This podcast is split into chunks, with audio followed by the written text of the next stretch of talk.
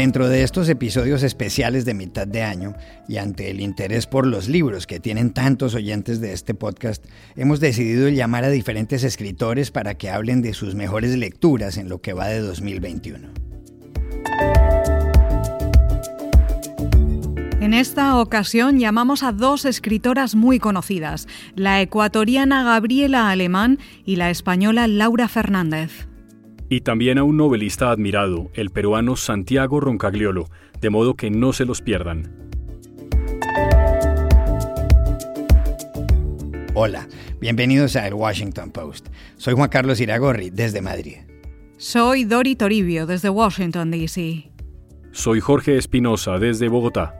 Es miércoles 11 de agosto y esto es algo que usted debería saber hoy.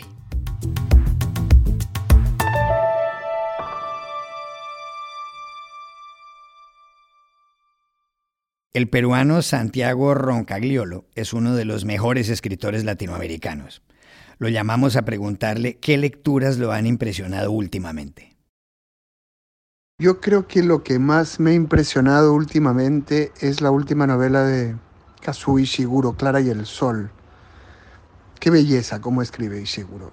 Es ah, un autor que no hace realismo, no hace exactamente ciencia ficción, no sabes qué hace exactamente, pero es tan hermoso, tan luminoso y este personaje de, de una chica que en realidad es un robot o no es un robot porque es como de inteligencia artificial, pero es muy humana. Bueno, es, ahora que trato de describirlo me doy cuenta que es imposible describir la, la novela de Kazuo Ishiguro como suele ocurrir con las suyas, pero no es eh, rara, ni extraña, ni solo para escritores. Es una novela muy humana, muy tierna, muy, muy hermosa, la verdad.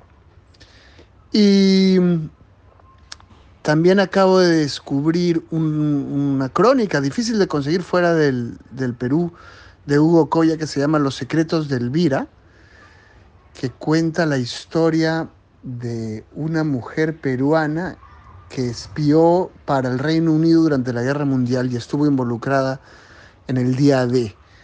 Y de hecho sin ella no se habría podido eh, hacer el desembarco de Normandía, pero además era un personaje fascinante porque era bisexual eh, y peruana y, ludópata y descastada y de la jet set, o sea que era la, la historia que, que escribe Hugo Coya es completamente real, pero nadie lo diría. Parece, parece una historia delirante de ficción. Y si fuese una novela, todo el mundo le diría que se ha pasado de rosca y que, eso no, que no es nada verosímil, ¿no? Pero, pero no lo es y esa es su, fascinación.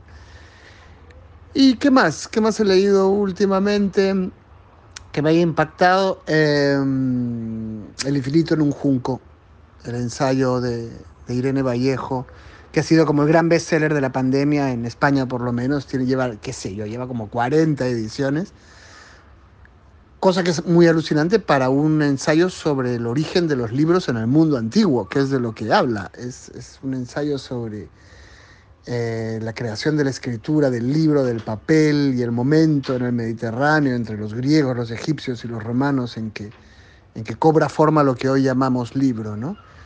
Pero está escrito con tal humanidad y con tal sencillez que, todo el tiempo te está iluminando aspectos de la actualidad. Aunque esté hablando de cosas que han pasado hace más de 20 siglos, está hablando de, la fama, de la cultura, de la imaginación, de las ideas, de la comunicación, y, sales con, con, la sensación de que no te has leído un libro informativo sobre el mundo antiguo, sino, sino una reflexión sobre el mundo de hoy, sobre el mundo que te rodea. Así que ese también me ha, me ha fascinado. Diría que son los tres libros que más me han fascinado en el último año. También llamamos a Gabriela Alemán, famosa escritora ecuatoriana, a preguntarle qué ha estado leyendo en este primer semestre del año. Este 2021 eh, tuve varias relecturas, entre ellas eh, los cuatro tomos eh, de, la recopilación de textos que se llaman Los Viernes de Juan Forn, Juan Forn desde el 2008 escribía unas contratapas en el periódico Página 12 que se convirtieron en, pequeñas joyas buscadas por, lectores de todo el mundo hispano em, y que fueron recopiladas eventualmente en, estos cuatro tomos que editó MC em, y, que se pueden conseguir en línea para los interesados. Eh, son, son historias cortas eh, que encapsulan eh, sabiduría, anécdotas, historias sobre historias, historias sobre libros, historias sobre el desarrollo de la ópera, de autores húngaros no muy conocidos. Lamentablemente Juan murió este año Em, y, volver a sus textos es revivir la importancia de Juan en, la literatura argentina, hispanoamericana. Fue el fundador del suplemento Radar, fue eh, durante varios años el editor de Planeta y últimamente estaba eh, haciendo una colección en Tusquets de mm, rara avis de, textos singulares, especiales. Eh, que él volvió a poner en circulación. Em, también regresé al texto de Michael Taussig, La magia del Estado, que es un libro muy singular en cuanto es una etnografía de un país ficticio latinoamericano, donde Tauxig eh, indaga sobre la fetichización que hace Europa de los otros, sobre las posesiones eh, de espíritus, sobre la circulación de la moneda, de la economía legal e ilegal eh, dentro del campo latinoamericano. Em, también leí dos textos recientes de Colombia, uno de Juan Gabriel Vázquez, Volver la vista atrás, que es una indagación, eh, allá a la vez que una biografía de Sergio Cabrera y su familia, el gran director de la estrategia del caracol. Em, Juan Gabriel nos lleva a la mm, China de Mao Zedong, eh, donde Sergio Cabrera estudió. Em, y hace un recuento a través de, la vida de su padre, eh, Fausto Cabrera, que llegó a España, em, que llegó de España a Colombia em, durante la, Guerra Civil Española. y trabajó en el, en el teatro colombiano, estuvo en los inicios de la televisión colombiana y por tanto también es un eh, recuento histórico de la política colombiana desde los años 30 en adelante. Eh, Giuseppe Caputo con Estrella Madre eh, nos cuenta una, historia sobre la espera, sobre la necesidad de los cambios, sobre la imposibilidad de los cambios, sobre la necesidad de las comunidades eh, es un libro delicioso, lleno de lo popular, de boleros, de rancheras, de telenovelas, y que también abre una ventana hacia una masculinidad más empática y una posibilidad de una realidad distinta. Finalmente consultamos a Laura Fernández, conocida escritora española, sobre sus mejores lecturas en los primeros meses del año. Pues las mejores lecturas eh, de este primer trimestre eh, han sido em, una novela de, bueno, de para mí la más firme heredera de Shirley Jackson que hay ahora mismo, que es Daisy Johnson. Eh, la novela se llama Bajo la superficie. El punto de vista de, de, la narradora es increíble. Es una novela casi interactiva en la que puedes en la que te puedes sumergir. Es, es una chica que, a la que su madre abandonó. Eh, es una especie, bueno, de hecho ella se llama Gretel.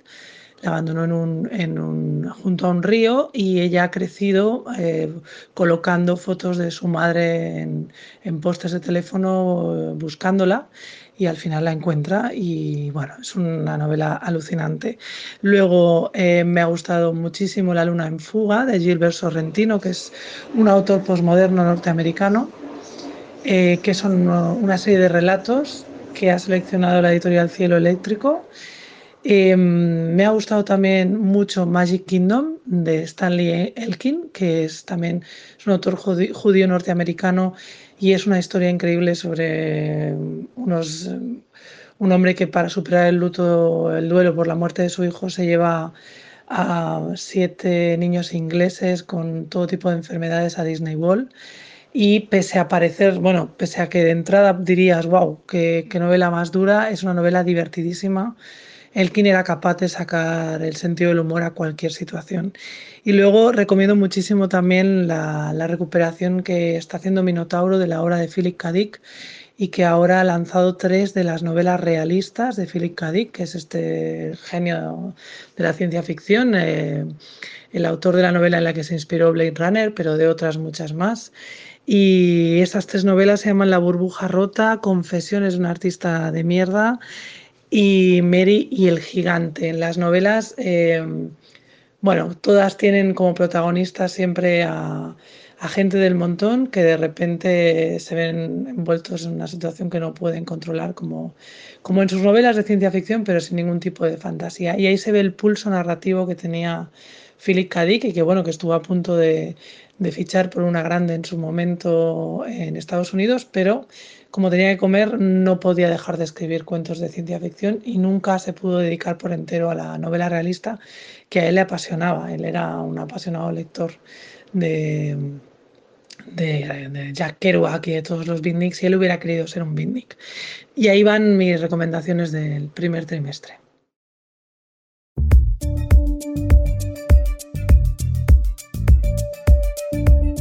Y aquí termina el episodio de hoy de El Washington Post, El Guapo. En la producción estuvieron Cecilia Favela y John F. Burnett. Por favor, cuídense mucho. Y pueden suscribirse a nuestro podcast en nuestro sitio web, elwashingtonpost.com, seguirnos en nuestra cuenta de Twitter, arroba el post, y también nos encontrarán en Facebook, buscando el Post Podcast. Chao, hasta la próxima.